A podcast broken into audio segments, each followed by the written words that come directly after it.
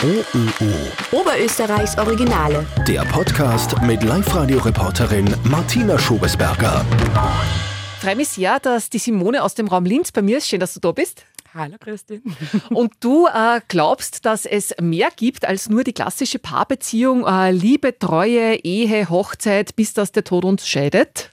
Ja, beziehungsweise da konnte ich jetzt gleich wieder einsteigen. Weil Treue auch im Polykonzept oder im nicht monogamen Konzept ganz wichtig ist. Sie wird halt ein bisschen anders definiert. Okay, aber ich fange ganz von vorne an. Ja. Ähm, du lebst das Konzept Polyamorie. Was ist denn Polyamorie? Polyamorie grundsätzlich, also die allgemein breiteste Definition wäre ähm, die Möglichkeit, mehr als eine romantische Beziehung zu führen unter Wissen und Einverständnis aller Beteiligten. Mhm. Und was ist da jetzt der Unterschied zu einer offenen Beziehung zur freien Liebe?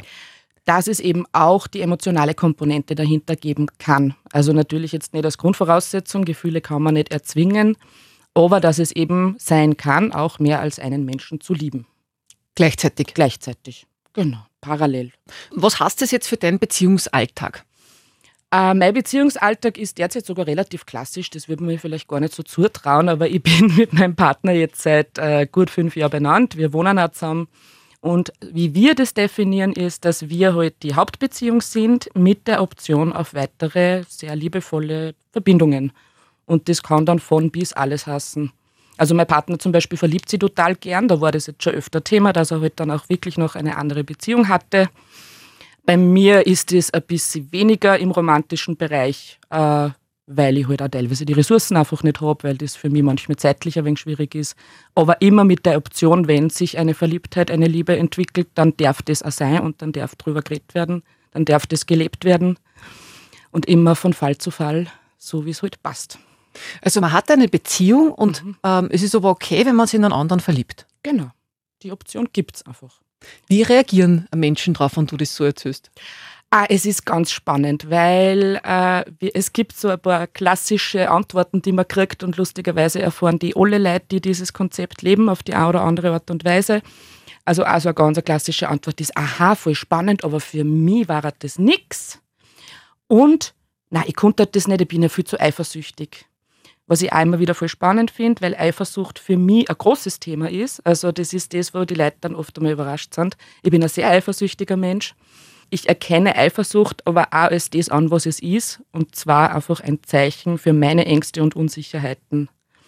Es ist ja ganz oft so im klassischen Beziehungskontext, ich bin eifersüchtig, deswegen darfst du etwas nicht mehr tun. So, Punkt. Und da wird dann die Grenze gezogen. Für mich heißt es, ich bin eifersüchtig, okay, ich merke, ich habe da Angst, ich habe da Unsicherheit, ich fürchte mich, dass ich die verliere oder so. Und dann geht zu meinem Partner und sagt, was der das spüre ich gerade, bitte hilf mir dabei, dass ich da jetzt rauskomme. Und ich nehme es einfach als Zeichen, weiter zu lernen und weiter in mich zu gehen. Also eben, Eifersucht würde einfach was sagen. Wenn du das anschaust, dann kannst du viel lernen davon. Das heißt, der Partner kommt zu dir, du warst der Simone, ich habe eine andere oder einen anderen kennengelernt und habe mich jetzt da verliebt. Genau, ich meine, meistens ist es nicht so gach. Also ich kriege schon die Prozesse auch mit. Also wann er sich trifft mit wem, was die machen, wie unterwegs, wie sie unterwegs sind und so. Und dann irgendwann vielleicht mal, ja, ich merke schon, da sind jetzt mehr Gefühle da, wie, wie es vorher waren, oder da hat sich gerade was entwickelt und ich will mehr Zeit mit der Person verbringen. Und dann reden wir darüber, wie sich das zeitlich gut ausgeht, wie man das unterbringt. Äh, genau, was sind die Bedürfnisse auch von der dritten Person oder der vierten oder der fünften. genau. Ja. Und das tut dann nicht weh eben, das ist wieder genau dieser Punkt mit dem, ja, es gibt dann schon Momente, wo ich mir denke, wow, das, ist, zirkt gerade, ja. Und dann gehe ich aber auf die Suche, wo kommt denn das jetzt gerade her? Und sehr oft sind es eben diese Sachen, was glaube ich, also da können wir jetzt lang drüber reden, aber was halt einfach so was Menschliches ist, dieses, ich bin nicht gut genug. Und die andere ist dann viel cooler und viel schöner und viel toller und bla bla bla bla bla. Also da entstehen dann ja ganz viel äh, Fantasien dann drüber. Genau, und das thematisiere ich dann aber einfach. Ich, ich schwimme dann da nicht in meiner eigenen Suppen dahin, sondern ich sage dann zu meinem Partner, du was der, so und so geht's mir gerade. Bitte reden wir drüber. Und in den allermeisten Fällen können wir es gut auflösen. Das heißt, es ist dann nicht so, dass, äh, dass du sagst quasi, wenn der jetzt da eine andere Formel auch lieb hat, hat er mich um das weniger lieb, Nein. sondern das wird, es bleibt gleich. Ja, genau. Mhm.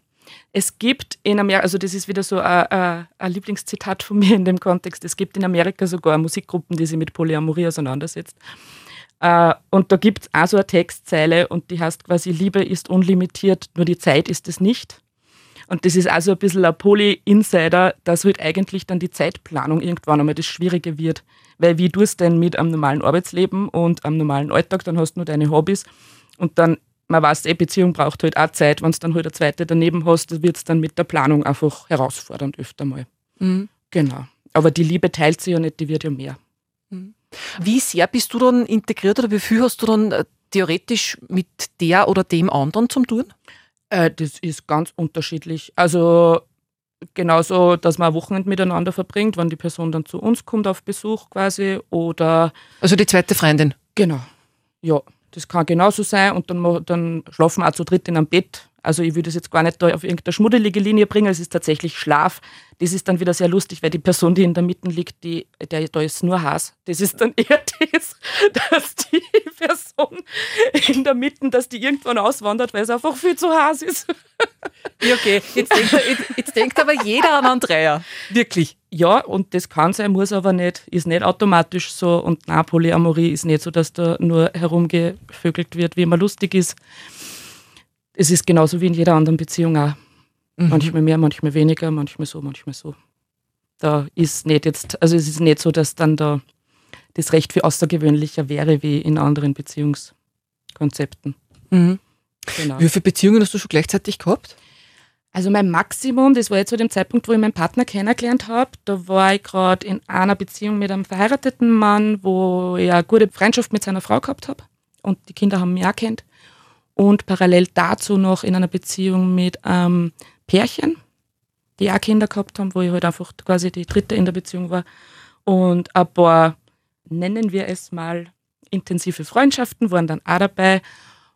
Und in der Zeit habe ich dann eben meinen Partner kennengelernt und das hat sich dann halt einfach, wie sich Beziehungen verändern, hat sich die Situation dann auch verändert. Genau. Ab welchem Zeitpunkt, wenn du wen kennenlernst, sprichst denn du das an, dieses, dieses Konzept, das du lebst? Ja, mir persönlich ist es total wichtig, das von Anfang an zu kommunizieren.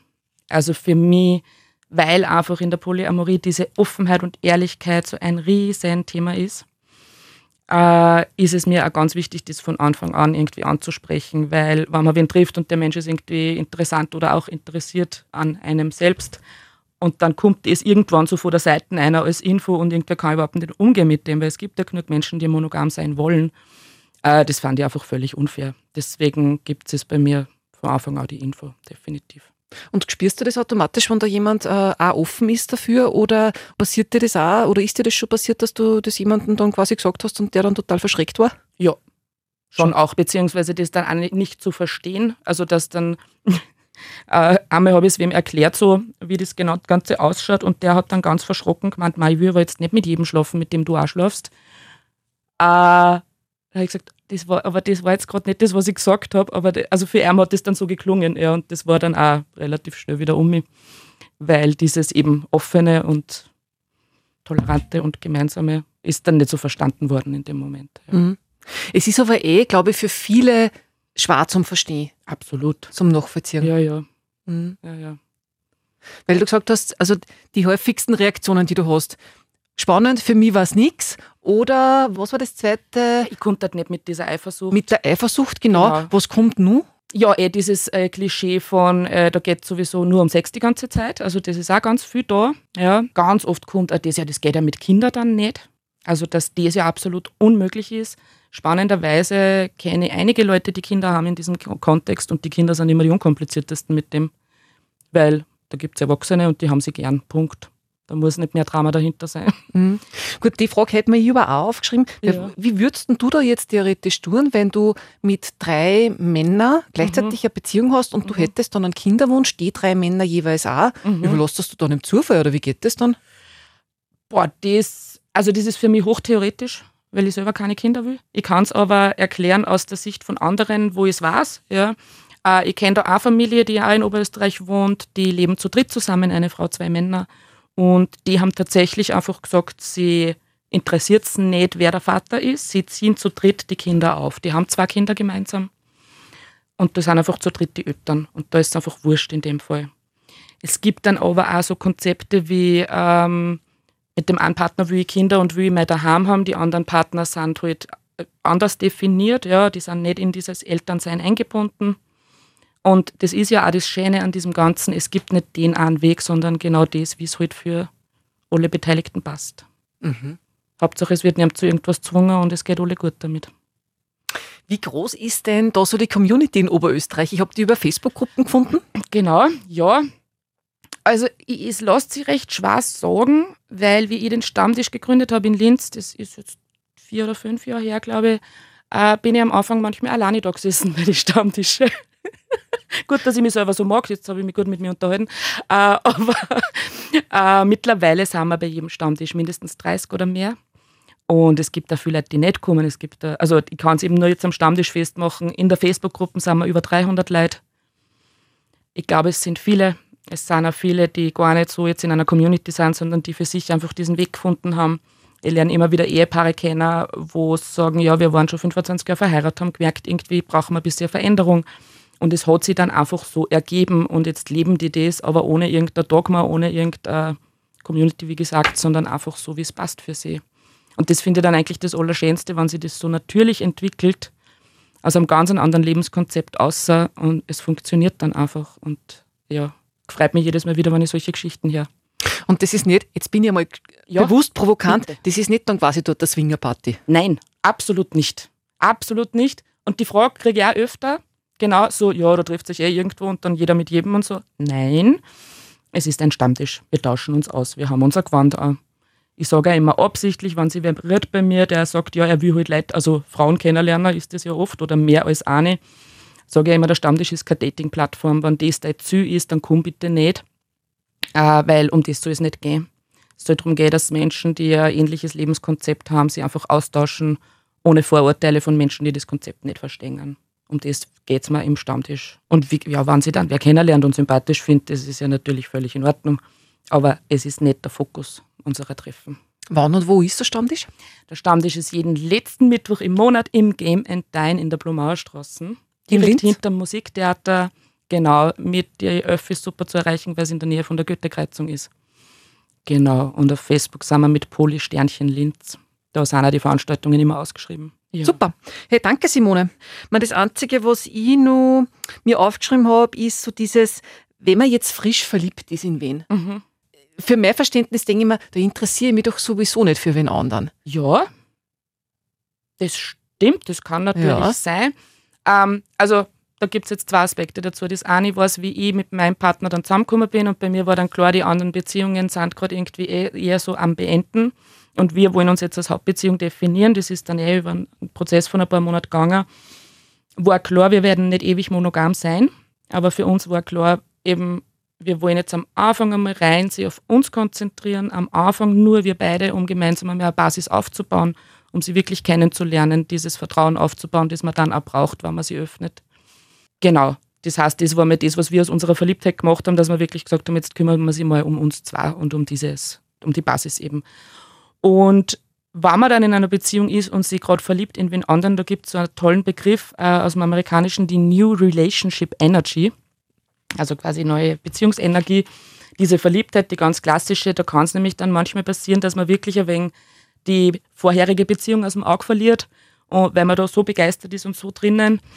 Und da ist halt einfach immer wichtig, zu reden, zu kommunizieren, das zu thematisieren, abzufragen, was sind die Bedürfnisse der einzelnen Beteiligten und das auch einerseits, ja, das darf man ja spielen und das darf ja sein, aber wenn sich dann irgendwer dadurch benachteiligt fühlt oder das Gefühl hat, da fällt mir jetzt gerade was in unserer Beziehung, einfach drüber reden. Mhm. Und das kann ja alles sein und das macht einfach die, das ganze Polykonzept so extrem schön, weil über so viel geredet wird. Das ist ja manchmal anstrengend, aber es gibt einfach nichts, über das man nicht reden kann. Und das ist, glaube ich, in vielen monogamen Beziehungen oft das, was einem dann das Haxel bricht. Dass es nicht notwendig ist, dass man über alles redet. Es sollte natürlich sein, aber im Polykonzept ist es einfach notwendig. Da mhm. geht es anders nicht. Mhm. Und glaubst du dann generell, dass, dass der Mensch für die Treue nicht gemacht ist, für eine monogame Beziehung? Ja, da sind wir jetzt beim Begriff Treue. Ich also. finde ja Treue, es ist Treue, weil es ja niemals im Heimlichen passiert. Für mich passiert Untreue dort, wo gelogen wird und wo hintergangen wird und beschissen, auf gut Deutsch. Ähm, ich glaube schon, dass es Monogamie gibt als was, was Menschen gut leben können, wo es einer gut geht damit, definitiv. Aber ich glaube nicht, dass es der einzige Weg ist. Ich glaube, dass es da viel, viel mehr Wege gibt und die ganz bunt und individuell sind. Äh, und dieses heteronormative Standardnarrativ, in dem so viel Leid, so viel leben und glauben, das ist normal. Ja, also mir war es einfach wichtig, dass Leute immer mehr sich aufmachen und erkennen, dass es das eine normale Beziehungskonzept nicht gibt. Mhm. Und wie viele Menschen liebst du jetzt momentan? Äh, lieben derzeit eine Person, ja. Aber auch jetzt derzeit, es gibt mehrere sehr innige Freundschaften in meinem Leben, die auch über Freundschaften hinausgehen. Ehrlicherweise. Ja, ist ja schön. Ja, genau. Wunderbar. Hey Simone, danke schon vielmals für deinen Besuch und für dein offenes Gespräch. Voll gern. OÖO. Oberösterreichs Originale.